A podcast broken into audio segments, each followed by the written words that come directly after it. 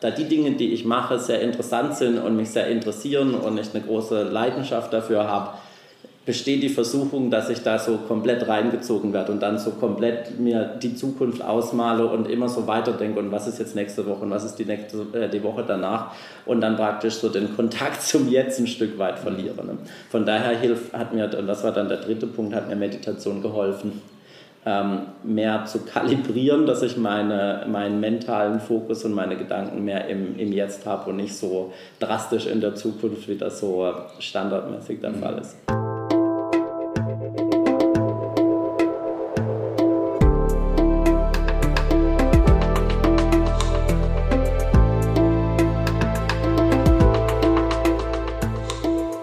Willkommen bei dir, der Seven Mind Podcast mit Impulsen für ein gutes Leben. Für alle, die mehr Achtsamkeit und Gelassenheit in ihren Alltag bringen möchten. Herzlich willkommen zum Seven Mind Podcast. Mein Name ist René Träder und das ist eine ganz besondere Folge, denn es ist eine Interviewfolge. Zu Gast ist Tobias Silberzahn. Er ist Partner bei McKinsey, also einer Unternehmensberatung. Und wir haben gerade im ersten Teil des Interviews schon ein bisschen von ihm erfahren, wie er arbeitet und wie er lebt. Und zum Beispiel, dass er tatsächlich so ein ganz klassisches Beraterleben hat, also die Woche meistens unterwegs und dann am Wochenende zu Hause. Und vor einiger Zeit hat er für sich die Meditation entdeckt und das wollen wir jetzt im zweiten Teil ein bisschen vertiefen. Herzlich willkommen nochmal, Tobias Silberzahn. Vielen Dank, freue mich. ja, wie ging das los? Du hast ja schon gesagt, deine Frau meditiert auch. Hat sie dich sozusagen angestiftet? Äh, es war ja andersrum, ich habe sie angestiftet. Ah. Aber im, im Endeffekt, wir, wir meditieren beide äh, viel und sehr gern. Ehrlich gesagt, ich weiß gar nicht mehr ganz genau chronologisch, wie das alles ähm, angefangen hat, aber im Großen und Ganzen war es so, dass es ein paar Kollegen von mir gab, ähm, die praktisch so ja, eine Mentorenrolle für mich äh, innerhalb von der Firma haben. Und äh, die haben das schon, schon mal angeregt und dann haben wir auch sehr viel sehr viele Trainings innerhalb von McKinsey, ähm, wo, man, wo man dann fast jedes Jahr mindestens eine Woche mal rausgenommen wird aus dem Arbeitsalltag. Und äh, diese Trainings haben auch diese Komponenten, so was ist mir wichtig, ähm, wie komme ich mit dem Ganzen zurecht. Und, ähm, und diese Coaches, die bei diesen äh, Trainings sind, sind oft auch welche, die, die meditieren oder die ähm, äh, Mindfulness praktizieren. Von daher bin ich da über die Zeit mehrmals in Kontakt gekommen. Ich glaube, das, das Wichtige, was noch ähm, bei mir dann eine Weile gedauert hat, war, wie kriege ich das hin, dass ich das auch regelmäßig mache. Mhm. Ne, also ich hatte mehrfach angefangen und dann auch mehrfach wieder aufgehört, weil man hat ja viel zu tun und, äh, und dann kommt das Ganze dann doch wieder zu kurz. Von daher, was, was mir geholfen hat, war, dass ich dann am Ende eine, eine App verwendet hat, die dann gezählt hat, ähm, wie viele Tage in Folge ich meditiert habe. Und als dann der Zähler mal bei mehr als 10 stand, wollte ich den jetzt nicht mehr auf Null zurückgehen lassen. Ganz simpel, aber sehr effektiv bei mir. Und ähm, ja, und dann habe ich ein ganzes Jahr und mittlerweile ähm, anderthalb Jahre jetzt jeden Tag meditiert und mittlerweile ist es jetzt auch so, dass ich pro Tag eigentlich auch oft mehrmals meditiere. Und ähm, ja, und da bin ich äh, sehr froh, dass mir der Übergang dann gelungen ist, ähm, also mittlerweile ist es so wie Zähneputzen. Ne? Bevor mhm. ich nicht meditiert habe, ist undenkbar, dass ich ins Bett gehe. Auch wenn ich dann, wenn ich dann wirklich äh, vor dem Schlafengehen noch meditiere, was, äh, wie wir ja vorhin besprochen hatten, eigentlich so nicht, nicht nötig ist in Anführungszeichen, aber äh, bevor ich meditiert habe, gehe ich nicht ins Bett. Und wie laufen Meditationen bei dir ab? Machst du das immer mit einer App oder machst du das auch frei? Gibt es Varianten davon? Ja, also ich würde schon sagen, so 95 Prozent der Zeit mache ich es mit einer App. Ich habe jetzt äh, gerade drei Apps auf meinem, äh, auf meinem, meinem Telefon. Ich wechsle auch ein, ein, Stück weit ab. Was ich positiv finde, ist auch, ähm, ist auch ähm, Meditation mit verschiedenen Meditations, ähm, ja, ich weiß nicht, Lehrern oder Trainern oder wie man die nennt, ähm, zu machen, dass ich mal äh, eine Serie mit, äh, mit einem machen und dann die andere Serie mit einem anderen was mir persönlich auch geholfen hat, sind diese Serien, die, die auf den verschiedenen Apps sind, äh, die dann bestimmte Themenschwerpunkte haben. Und zum Beispiel ähm, ähm, Meditation zum Thema Stress oder Meditation zum Thema, ähm, ähm zum Thema, ja, ich weiß gar nicht, ähm, mit anderen Leuten, wie, geht, wie, wie steht man zu anderen Leuten, wie geht man mit anderen Leuten um, was für ein, was für ein Grundeinstellung hat man zu anderen Leuten. Also solche, solche themenspezifischen Meditationen finde ich sehr gut und mache dann so eine nach der anderen. Mhm. Und als du dir das damals so vorgenommen hast zu meditieren, hast du dir, wenn ich das richtig gelesen habe, ja vorgenommen, das mal für ein Jahr zu probieren. Mhm. Also du hast genau. der Meditation ein Jahr gegeben und hast dir gesagt, ich will das jetzt immer 20 Minuten machen. Hm, also am Anfang habe ich gesagt, ich will es täglich machen und ich glaube, ich hatte mit 10 Minuten angefangen und dann wurden es 15 und dann wurden es 20 und jetzt sind es 20, weil in den Apps kann man meistens, das, das Maximale in den Apps ist meistens 20 und von daher mache ich halt 20. Ähm, aber in der Hinsicht äh, ist es dann so relativ schnell dann auf die 20 Minuten gegangen und dann, ja, und dann einfach jeden Tag, das war so die, ähm, das Ziel. Und was hast du festgestellt bei dir? Was hat das verändert? Hm, also bei mir hat es drei Dinge verändert. Das erste ist, dass ich während der Woche, wo es ja in, in meinem Leben relativ ja, stressig zugeht, oder was heißt stressig? Stressig bedeutet immer nur, wie man damit umgeht, aber es ist relativ viel, es ist relativ viel parallel, es sind relativ viele verschiedene Dinge, die in kurzer Zeit auf einen einprasseln. Ähm, und ähm, von daher, da hilft es mir sehr stark zu meditieren, um da dann, um da dann wieder eine, eine Ruhe reinzukriegen und am Ende von einem Arbeitstag dann zu meditieren und dann praktisch so, dass ähm, den, den äh, Zustand meines Körpers und meines Geistes und auch emotional wieder ein Stück weit zurückzusetzen. Und das war, das war für mich eigentlich die, die erstaunlichste Erkenntnis während dieses Jahres, wie schnell das geht. Mhm. Also wenn ich, wenn ich meditiere und mir dann zum Beispiel vorstelle, ich bin, ich bin in einem, in einem schönen, an einem schönen Ort und die Sonne scheint und ich, ich äh, spüre die Sonne auf meiner Haut und äh, ich mir dann noch vorstelle, dass mein Sohn oder meine Tochter äh, bei mir auf dem Schoß sitzen, da merke ich, wie, wie diese Anspannung, die bei mir sehr stark im, im Bauch ist, ne? also je mehr Stress ich habe, desto verkrampfter fühlt mein Bauch sich an, da merke ich, wie das innerhalb von ein paar Minuten sich, sich lösen kann. Und das war für mich sehr, ähm, sehr hilfreich und sehr unerwartet und sehr positiv. Aber drei Dinge hast du gemeint, ähm, hast du gespürt? Also das genau, eine ist das war das, das, war das erste. Veränderung. Das zweite ist am Wochenende abschalten zu können oder am Freitagabend abschalten zu können ähm, und, ähm, und äh, für meine Familie und für meine, meine Kinder da zu sein. Ähm, da praktisch einen, einen, Schlussstrich zu ziehen und äh, diese Gedankenwelt, die da immer weiter rast, ähm, ähm, ein Stück weit abzustoppen. Und das Dritte ist allgemein viel mehr im Jetzt zu sein. Und da muss man vielleicht dazu sagen, dass so grundsätzlich bin ich eine Person, die fast nur gedanklich in der Zukunft ist. Also wenn wir sagen, so gedanklich in der Vergangenheit versus gedanklich im Jetzt versus gedanklich in der Zukunft. So mein Standard ist so 0 bis 5 Prozent in der Vergangenheit, so ein Stück weit in der, in, in der Gegenwart, aber schon mehr als 50 Prozent in der Zukunft. Was ja auch quasi dein Job. Genau, das ist ein Stück weit mein Job und, ähm, und äh, ähm, von daher, von daher kommt es bei mir darauf an, oder für mich persönlich kommt es darauf an, die richtige Balance zu finden. Ne? Und, ähm, und ähm, in der Hinsicht, da, da, da, da die Dinge, die ich mache, sehr interessant sind und mich sehr interessieren und ich eine große Leidenschaft dafür habe, besteht die Versuchung, dass ich da so komplett reingezogen werde und dann so komplett mir die Zukunft ausmale und immer so weiterdenke und was ist jetzt nächste Woche und was ist die nächste äh, die Woche danach und dann praktisch so den Kontakt zum Jetzt ein Stück weit verliere. Ne?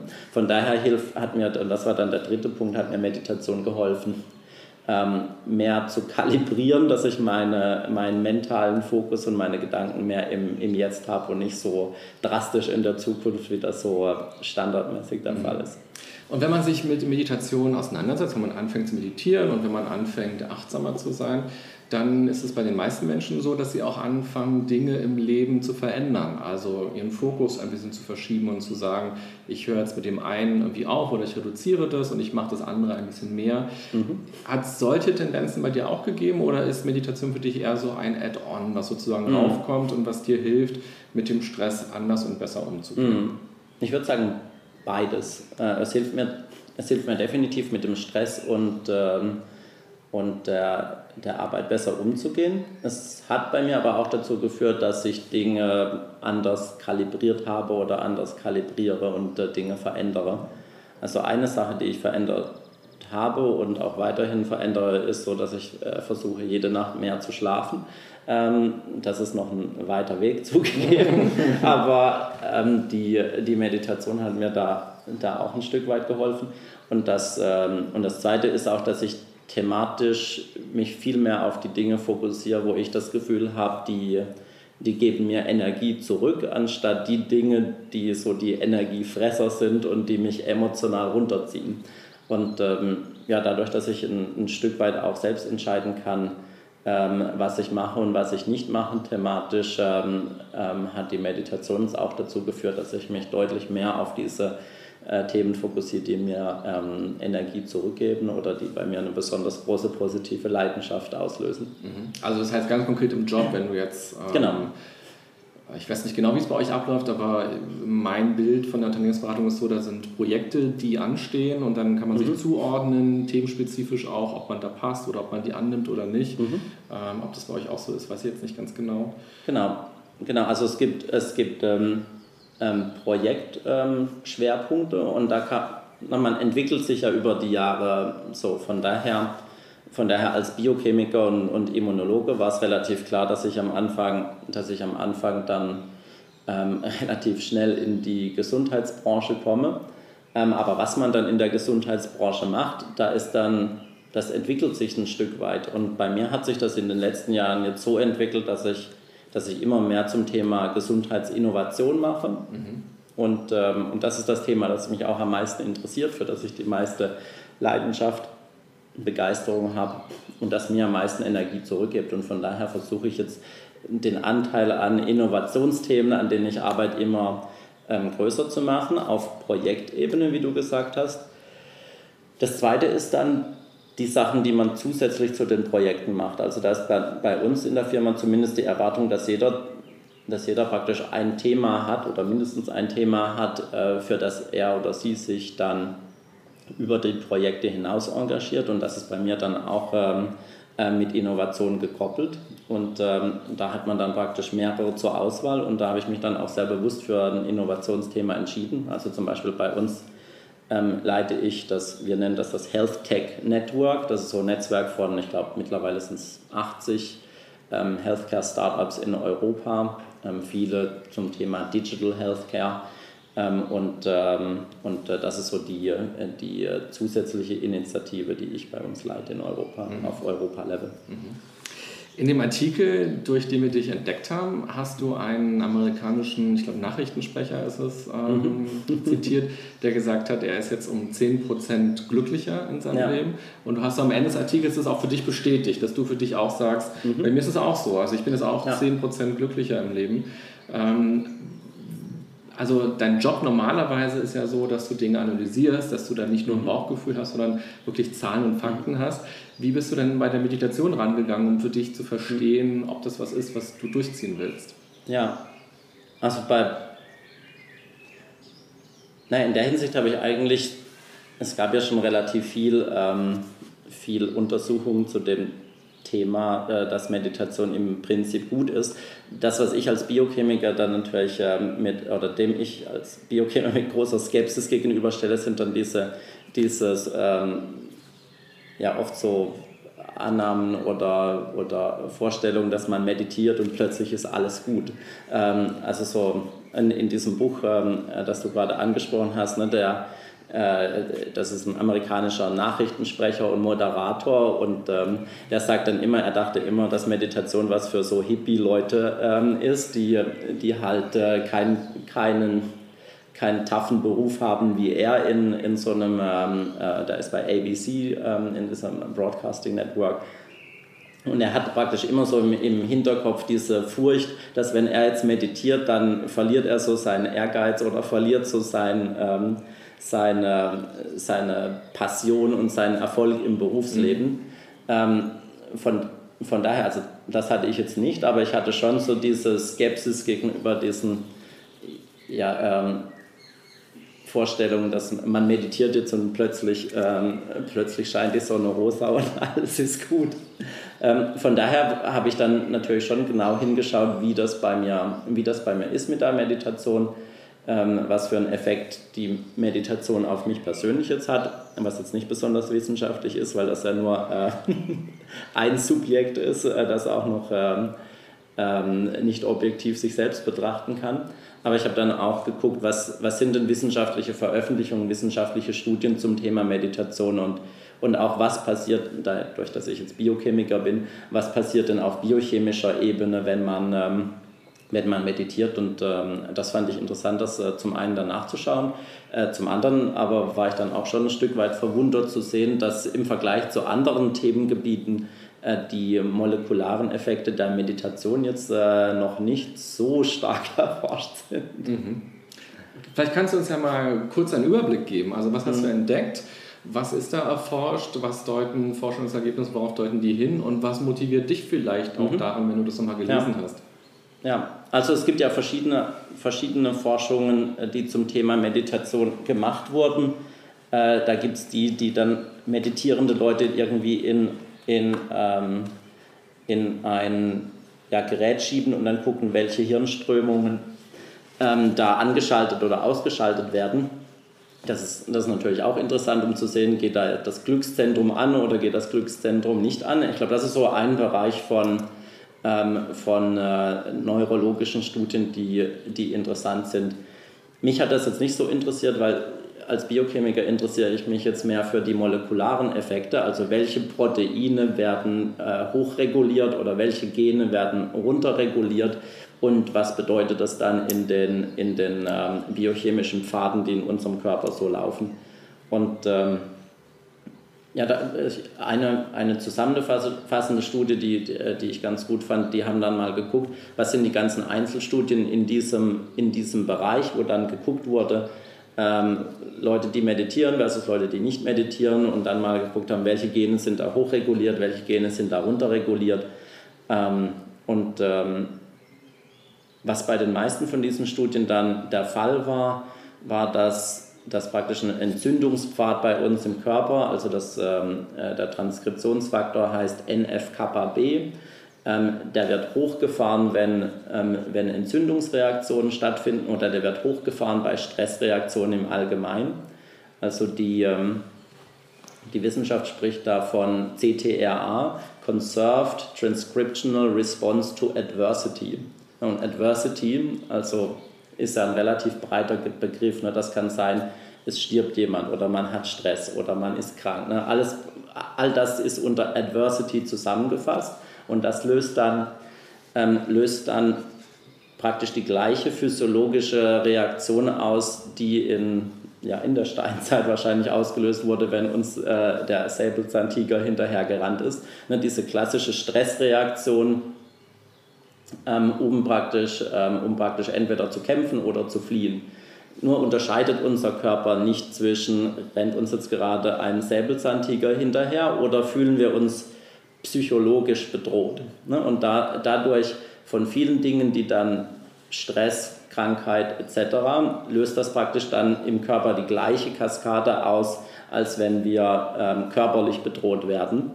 Und ähm, das wäre nicht weiter schlimm, wenn das nicht dann jeden Tag stattfinden würde. Ne? Aber dadurch, dass wir ja fast jeden Tag Stress haben, oder zumindest viele in ihrer Arbeitswelt, löst das dann natürlich diese Kaskade dauerhaft aus, was dann zu chronischem Stress bzw. zu einer chronischen Stressantwort ähm, ähm, führt.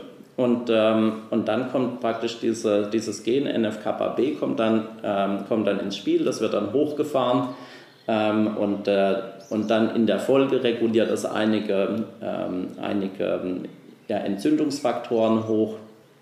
Und äh, dann hat man halt so in seinem Körper so eine niederschwellige Entzündungsreaktion, die da laufend abläuft. Und, äh, und wenn man dann guckt, was sind da Effekte, die die in dieser Hinsicht äh, dann folgen, wenn das äh, über Jahre hinweg ist. Also da wurde dann gezeigt, dass zum Beispiel das Depressionsrisiko ansteigt, wenn man so eine Reaktion unterschwellig äh, eine lange Zeit hat. Oder das Immunsystem fährt dann mit der Zeit runter, man wird anfälliger für Krankheiten etc. Also das sind die, das ist praktisch diese, diese klassische Antwort auf äh, körperlichen und psychischen Stress und da hilft die Meditation dagegen, indem sie dieses, dieses NFKB gehen, dass dieses ganze Zeug hochfährt, ähm, äh, dämmt und runternimmt und man praktisch ähm, dann über die Meditation da so einen Block reinkriegen kann, ähm, was dann dazu führt, dass man weniger Entzündungsreaktionen im Körper hat, vereinfacht ausgedrückt. Ja, ganz schön. Also vor allem auch ganz interessant, weil du arbeitest ja auch in dem Bereich, dass du Pharmaunternehmen oder medizinische Unternehmen ähm, berätst und mit denen auch arbeitest und dass wir also in uns selbst etwas tragen oder etwas machen können, um besser mit Stress umzugehen. Und diesen Säbelzahntiger, von dem du, dir, von dem du gesprochen hast, den holen wir uns ja auch nach Hause, wenn wir am Abendbrotstisch darüber reden, über den blöden Chef oder über den doofen Kunden oder so. Ja. Ähm, dann ist es ja immer diese Gefahr oder diese Jobangst, die ja. man hat oder diese Zukunftsangst oder so, die ist, das holt man sich ja direkt rein. So. Ja, das finde ich auch positiv in Bezug auf äh, die Zukunftsangst, die du ansprichst. Das ist praktisch eine, ja, auch eine Standardart, wie der Körper oder wie unser Geist mit dem ganzen Leben umgeht. Also was, was, ich, was ich persönlich sehr positiv finde und ich versuche mir das fast jeden Tag ähm, jeden Tag ins Gedächtnis zu rufen, ist, ist ein Video, das ich mal gesehen habe. Ich weiß gar nicht, von wem das ist. Es geht so um, wie reagiert man als Führungskraft, war das, glaube ich, im weitesten Sinne. Und da, das Video ging los mit einer Linie in der Mitte vom Bildschirm und dann wurde gefragt, wo bist du? Bist du über der Linie oder unter der Linie? Mhm. Und dann hat man so eine Hand gesehen, die so ähm, das Bild aufzeichnet. Die Welt unter der Linie geht davon aus, dass, dass ein Mangel besteht, dass wir in, im Wettbewerb miteinander stehen, dass es vor nichts genug gibt, dass, dass, dass wir die Dinge kontrollieren müssen, äh, dass wir Recht haben müssen. Und, ähm, und äh, das ist natürlich dann eine ganze Einstellung, die dazu führt, dass man, dass man sich bedroht fühlt, dass man... Ähm, dass man negativ auf die Zukunft schaut und dass man äh, eine gewisse Zukunftsangst mhm. entwickelt.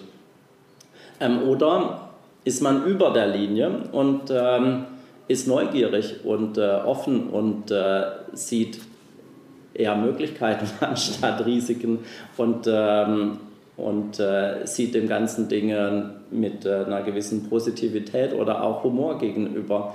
Äh, oder tritt ihnen gegenüber. Und äh, das führt natürlich dann dazu, dass man ganz anders in der Welt agiert, als äh, wenn man unter der Linie ist. Und äh, von daher, ich versuche fast ich versuche so viel wie möglich über der Linie zu sein. Es gelingt mir natürlich nicht immer, weil unser, unser ganze biologische, biochemische Welt mit dieser mit dieser Antwort auf Stress, die drückt uns praktisch per Definition immer wieder unter die Linie, aber ich versuche immer wieder über die Linie zu kommen, dass ich die Dinge nicht so sehe. Ich, kann, ich kann eine Woche anschauen, so, oh, wie kontrolliere ich jetzt diese Woche, dass diese 57 Treffen, Telefonkonferenzen etc., dass das alles gut geht. Ne? Wo, wo, sind die Fehler im Dokument? Ähm, wo sind die Dinge, die schief laufen, wo ich darauf hinweisen kann? Oder ich kann mir das anschauen wie kann ich mein Bestes jetzt geben diese Woche, um die Leute um mich herum zu inspirieren, einen möglichst positiven Job zu machen und nicht auf die Fehler zu gucken oder natürlich ein Stück weit auf die Fehler zu gucken, aber mehr in einer positiven Art und Weise die Leute dazu kriegen, äh, die Fehler anzuschauen oder zu verbessern, anstatt, ähm, anstatt mit einem sehr negativen mit einer sehr negativen Gedankeneinstellung da drauf zu gehen. Also das ist was, was ich persönlich sehr wichtig und sehr, sehr positiv und auch sehr einfach finde. Ne? Man hat nur eine Linie und fragt sich, bin ich drunter oder bin ich drüber? Mhm. Und, ähm, und das ist auch so eine Veränderung, an der ich persönlich sehr arbeite und wo mir Meditation auch hilft. Weil wenn, wenn ich einen ganzen Tag lang voller Telefonkonferenzen und Treffen habe, äh, dann werde ich praktisch automatisch unter die Linie gezogen und am Ende meditiere ich dann und versuche dann wieder einen Schritt zurück oder zwei Schritte zurückzunehmen mhm. und dann praktisch zu sagen, bin ich so, wie ich sein will? Und, ähm, und wie ich sein will, ist, dass ich, dass ich mich viel mehr auf Leute fokussiere und weniger auf Aufgaben. Mhm. Ja, spannend. Und da sind wir eigentlich auch schon direkt äh, bei dir im Büro sozusagen. Ähm, als letzten Punkt in diesem Interview, ich habe mich im Vorfeld nämlich gefragt, wie gut passt eigentlich Achtsamkeit äh, zu einer mhm. Unternehmensberatung ja. und gerade auch noch zu so einer riesigen, äh, großen Unternehmensberatung wie McKinsey. Also bei euch gibt es ja zum Beispiel dieses Up-or-Out-Prinzip. Also mhm. wenn man sich bis zu einem gewissen Punkt nicht weiterentwickelt hat, dann muss man das Unternehmen auch wieder verlassen und ihr habt mhm. auch eine relativ hohe Fluktuation, so 10 bis 20 Prozent. Also Leute gehen auch immer wieder mhm. Und das ist ja Stress. Also es gibt eine 80-Stunden-Woche. Mhm. Äh, man schläft im Hotel ständig, man ist im Flugzeug, man ist eben nicht zu Hause. Und da war so meine erste Frage für mich, wie gut passt da eigentlich Achtsamkeit dazu? Mhm. Oder man kann es auch genau andersrum sagen, wie nötig ist denn dort dann eigentlich auch mhm, Achtsamkeit? Genau, genau also in, in der Hinsicht ist es, ist es meiner Meinung nach und meiner Erfahrung nach ähm, spielt Achtsamkeit eine oder kann Achtsamkeit eine sehr positive Rolle spielen. Und das ist natürlich so, dass das jeder für sich entscheiden kann, ein Stück weit. Und bei uns wird keiner gezwungen, achtsam zu sein oder nicht. Ähm, und, ähm, und da hilft es auch, auch mir persönlich, die Dinge, ähm, die Dinge als Chancen zu sehen, zum Beispiel. Ne? Du hast das Up or Out erwähnt, das ist so das, was, was natürlich in den Medien immer gerne aufgegriffen ähm, wird. Und das wird, wenn ich mir das so, wenn ich das so Revue passieren lasse, eigentlich immer negativ aufgegriffen. So um Gottes Willen, äh, die haben up or out. Ähm, ich kam aus der akademischen Wissenschaft, äh, da ist, äh, da ist eigentlich, da ist eigentlich der Standardpfad out und up gibt es fast gar nicht. Na, also wenn ich jetzt in der akademischen Wissenschaft geblieben wäre, dann, dann ähm, naja, dann publiziert man und ist vielleicht Juniorgruppenleiter und dann irgendwann zwischen 40 und 45 entscheidet sich, ob man dann Professor wird oder arbeitslos wird. Und, äh, und, äh, die, ähm, ähm, und äh, die Wahrscheinlichkeit, dass man Professor wird, ist sehr gering. Und äh, zumindest in dem Feld, in dem ich war, gibt es dann vielleicht so fünf bis zehn Professorstellen weltweit auf die man sich dann bewerben kann und die dann auch vielleicht gar nicht frei werden, wenn man zwischen 40 und 45 ist. Von daher, von Aber daher ist ja auch ein Stressfaktor in der akademischen Wissenschaft. Ist ja, ja. Einfach, dass Leute kritisieren und sagen, definitiv, sie wollen ja. nicht nach einer gewissen ja. Zeit, wenn sie nicht eine Professur bekommen, raus sein müssen, sondern sie wollen als wissenschaftlicher Mitarbeiter einfach weiter forschen können. So. Ja, genau. Also definitiv, das ist, das ist sicher ein anderes Thema, das wir vielleicht auch besprechen können. Aber um jetzt auf, äh, auf Aber Out bei McKinsey zurückzukommen, ich, ich, also ich persönlich sehe das als, ein sehr, als eine sehr positive Sache, weil ähm, im Endeffekt bedeutet das, dass äh, bei uns unbegrenzt viele Stellen da sind und wenn man gut genug ist und ähm, dann kriegt man die Stellen. Also bei uns äh, werden Leute relativ, relativ ähm, ähm, schnell befördert, wenn die zeigen, dass sie das, äh, dass sie das machen können. Und ähm, es sind unbegrenzt viele Stellen da. Ne, von daher bei relativ vielen normalen oder traditionellen Unternehmen, wenn ich das jetzt so sagen darf, ähm, da ist man dann im Team und, äh, und dann ist man bereit, Teamleiter zu werden oder Abteilungsleiter zu werden, aber die Stelle ist halt nicht frei und dann wird man das nicht. Und dann verharrt man eine relativ lange Zeit auf diesen Stellen. Von daher, ich persönlich und da kommen wir wieder, sieht man, ist man ähm, über der Linie oder unter der Linie und sieht das Ganze als, äh, als Chancen oder als Bedrohung. Ähm, ich persönlich habe das Ganze sehr stark als, äh, als eine Möglichkeit und als eine Chance gesehen. Und, ähm, und, ähm, und das gekoppelt mit äh, der persönlichen Entwicklung oder der, der persönlichen Fortbildung, wie ich vorhin gesagt habe, wir verbringen mindestens eine Woche für jeden Mitarbeiter ähm, pro Jahr sich weiterzuentwickeln und weiterzubilden. Für mich ist das eine, eine sehr positive Geschichte. Hm. Wie bringst du jetzt Achtsamkeit rein? Du hast wahrscheinlich mhm. auch Mitarbeiter. Äh, wenn du Partner bist, heißt das wahrscheinlich auch, dass du Führungskraft im weitesten Sinne bist und genau. Teams auch leitest. Wie bringst du jetzt Achtsamkeit ins Büro rein? Mhm.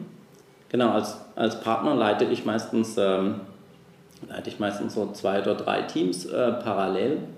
Und äh, da spielt natürlich eine enorme Rolle, wie ich an die Arbeit rangehe. Was für ein Beispiel setze ich? Ne? Wenn ich wenn ich sehr viel arbeite, bis sehr spät arbeite, ähm, sehr spät E-Mails schicke, sehr fordernd ähm, bin. Und ähm, da setze ich dann natürlich einen ganz anderen Ton in dem Team, als ähm, wenn ich zum Beispiel sage, ähm, wir müssen darauf achten, dass wir, dass wir genug schlafen, weil wenn wir nicht genug geschlafen haben, äh, ist, ist es natürlich relativ klar, dass man dann nicht so leistungsfähig ist. Aber in relativ vielen Branchen kommt das ja jetzt nicht so zum Tragen. Und man arbeitet sehr hart und sehr lange und man schläft sehr wenig und denkt dann, dass das das ist, was man machen muss. Von daher versuche ich da halt meine, ein, ja, ein Beispiel zu sein, ein Stück weit, um dann zu sagen, nee, wenn wir, wenn wir ähm, Mindfulness machen oder wenn wir auch Schlaf als wichtig betrachten und nicht so als wir arbeiten, arbeiten, arbeiten und dann schlafen wir halt so viel, wie übrig ist, ähm, das ist dann ähm, äh, das, wo ich versuche, eine gewisse Vorbildfunktion zu haben und dann auch zu zeigen, dass wenn man das macht, dass man da, ähm, dass man da ähm, dass man das auch in der Unternehmensberatung machen kann oder wie ich denke, dass man das vor allem in der Unternehmensberatung machen sollte, wo ja die Arbeitszeiten oft länger sind als, äh, als äh, in, in anderen Firmen. Hm. Hast du schon mal versucht, ähm, so Leute, 16 Uhr, kommt doch mal zu mir ins Büro, wer will, und wir meditieren gemeinsam? Also geht es auch so weit oder ist es eher, dass du sagst, ich übernehme eben eine Vorbildfunktion mhm. und ähm, helfe dadurch den Leuten, dass sie nicht über ihre Grenzen rausgehen? Mhm. Also was, was wir momentan in einigen Büros bei McKinsey ähm, machen, ist, ähm, ist äh, verschiedene Dinge zu kombinieren, die dazu führen, dass man, dass man besser ähm, ja, dass man besser arbeitet, sich besser fühlt, äh, produktiver ist etc. Also die vier Komponenten, die da zusammenkommen, sind, ähm, sind dann Schlaf, Ernährung, Sport und äh, Mindfulness. Und keine Überraschung, ne? das sind die vier wichtigsten äh, Faktoren, die dann darüber entscheiden, wie, äh, wie ähm, ja, gesund wir leben im Arbeitsalltag und auch wie, wie leistungsfähig wir sind. Ne, das hat ja zum Beispiel Ernährung hat da ja auch einen riesen Einfluss darauf, ähm, wie oft ich esse, was ich esse, wie viel ich esse, ähm, in Bezug auf wie leistungsfähig äh, ich zum einen bin und wie, wie ich mich danach fühle zum anderen. Und äh, da versuchen wir diese, diese Dinge zusammen ähm, zu bringen und zu verknüpfen und da gerade jetzt ein, ein, Programm auch bei uns im Berliner Büro von McKinsey ähm, ähm, zu starten. Mhm. Unsere Kollegen in der Schweiz machen das schon seit äh, anderthalb Jahren und das wird momentan so in verschiedenen Büros von McKinsey ähm, ja, ausprobiert, verfeinert, implementiert und ähm, ja, da leite ich das auch ähm, für uns in Berlin. Und letzte Frage, glaubst du, das ist gerade so ein Trend oder wenn wir in 10, in 20 Jahren darauf gucken, wenn wir sehen, alle hm. Unternehmen oder die meisten Unternehmen werden Achtsamkeit integrieren. Hm. Naja, aber ob das jetzt ein Trend ist oder nicht, ist mir eigentlich ehrlich gesagt egal. Na, ich als, und da kommt jetzt wieder meine Sicht als, Bio, als Biochemiker, schaue ich, wie funktioniert unser Körper und was muss ich dann machen, damit ich mit ähm, meiner Lebensumwelt besser äh, klarkomme. Ähm, und in, in der Hinsicht denke ich, dass dass Ernährung, Sport, Mindfulness, Schlaf ähm, eine, eine, enorm wichtige Rolle spielen, vor allem für diese Berufe, wo, wo relativ viel und relativ hart gearbeitet wird. Und, ähm, und dass es da auch hilft, so einen mentalen Schritt zurückzugehen, um dann, ähm, um dann zu sagen, äh, wie mache ich das, wie gestalte ich meine Woche, ähm, fahre ich durch die Woche so in der Autoanalogie im zweiten Gang mit halb angezogener Handbremse oder äh, kann ich diese Dinge äh, besser darstellen? Und das wurde ja jetzt auch schon in vielen Bereichen im Sport äh, erfolgreich gemacht. Also Tony Schwarz hat das, ähm, ähm, ich glaube sein Buch hieß The Power of Full Engagement, der hat mit Tennisspielern in den 70er, 80er, 90ern gearbeitet, auch genau an den Themen Ernährung, Schlaf, äh, Mindfulness ähm, und, äh, und äh, wie sie trainieren. Und äh, dann ähm, eine andere Firma, mit denen ich jetzt gerade in, in Kontakt bin, ist Hinza. Das ist, ich glaube, die kommen ursprünglich aus Finnland und die arbeiten mit sehr vielen Formel-1-Piloten. Mhm. Und da ist ja genau das Gleiche. Man hat enorme mentalen enorme Ansprüche an mentalen Fokus. Ne? Wenn es von Rot auf Grün umspringt, muss man da sein und dann 72 Runden oder wie viele Runden auch immer ähm, 100% konzentriert zu sein. Und äh, die gehen auch auf die Elemente Schlaf, Ernährung, äh, Mindfulness etc. Von daher, ich denke, dass das vor allem bei den, bei den Sportarten oder bei den ähm, Berufen ist, wo ja, wo, wo, sehr stark, wo sehr stark mentaler Fokus und äh, gedankliche Arbeit ähm, und auch Kreativität ähm, gefordert sind, dass, äh, dass solche Dinge einen positiven Einfluss haben. Und, ähm, und das verknüpft sich dann natürlich sehr schön und sehr logisch dann auch mit den ganzen biochemischen Dingen, die wir jetzt vor ein paar Minuten gesprochen haben und hilft einem dann ähm, besser damit klarzukommen auf der einen Seite und dann auch ähm, ja, glücklicher, glücklicher durch den Arbeitsalltag zu gehen und glücklicher durch das Leben zu gehen. Genau, glücklich, egal ob 10 oder 11 Prozent, mal sehen. Wer sich jetzt angesprochen fühlt und sagt, ah, das interessiert mich und ich würde mich gerne noch ein bisschen mit Tobias austauschen oder dem was fragen, wo kann man dich erreichen oder kontaktieren? Ich glaube, am einfachsten ist es auf LinkedIn. Und da es nicht viele Leute gibt, die Silberzahn mit dem Nachnamen heißen, äh, muss man, glaube ich, da nur meinen Namen eingeben und McKinsey und dann landet man schon bei mir. Schön. Tobias, vielen Dank, dass du da warst. Ich fand es sehr spannend, so ein bisschen Einblicke zu bekommen in dieser riesigen Unternehmensberatung, ein bisschen reinzugucken, was du uns erzählt hast, aber eben auch von dir, wie du damit umgegangen bist und deine ersten Schritte gemacht hast mit dem Meditieren und vor allem, dass du dabei geblieben bist und warum du dabei geblieben bist. Vielen Dank und alles Gute für dich. Sehr gerne, vielen Dank. Das war der zweite und letzte Teil des Interviews mit Tobias Silberzahn.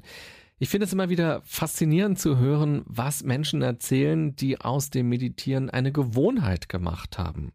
Für viele Menschen vielleicht sogar für jeden, ist es anfangs schwierig reinzukommen. Also, wie sitze ich? Was mache ich dann? Äh, wie gehe ich auch mit meinen Gedanken um und so weiter. Leute, die regelmäßig meditieren, das über ein paar Monate durchziehen einfach mal, können sich irgendwann ein Leben ohne Meditation gar nicht mehr vorstellen. Und sie fragen sich auch nicht, hm, habe ich jetzt Zeit zum Meditieren? Passt das heute in meinen Terminkalender? Nein, sie tun es einfach, weil so viel Zeit hat jeder von uns. Was war für dich im Interview mit Tobias besonders spannend? Sind bestimmte Gedanken oder Sätze bei dir hängen geblieben? Bestimmte Bilder oder Ideen? Vielleicht hat dich etwas, was Tobias berichtet hat, auch ganz besonders motiviert oder inspiriert. Überlege das gerne mal kurz, bevor du dich gleich wieder anderen Dingen widmest. Und wenn du magst, kannst du mir auch sehr gerne mal schreiben. Und wenn dir diese Interviewfolge gefallen hat, freue ich mich, wenn du sie bewertest. Bei iTunes, bei Deezer, bei Spotify, bei Soundcloud oder wo auch immer du sie hörst. Und toll ist es, wenn du dir eine Minute Zeit nimmst und einen kurzen Kommentar bei iTunes schreibst. Vielen Dank. Auch an alle, die das schon gemacht haben. Ich danke auch fürs Zuhören und wünsche dir eine gute und achtsame Zeit. Bis bald. Bye bye, sagt René Träder.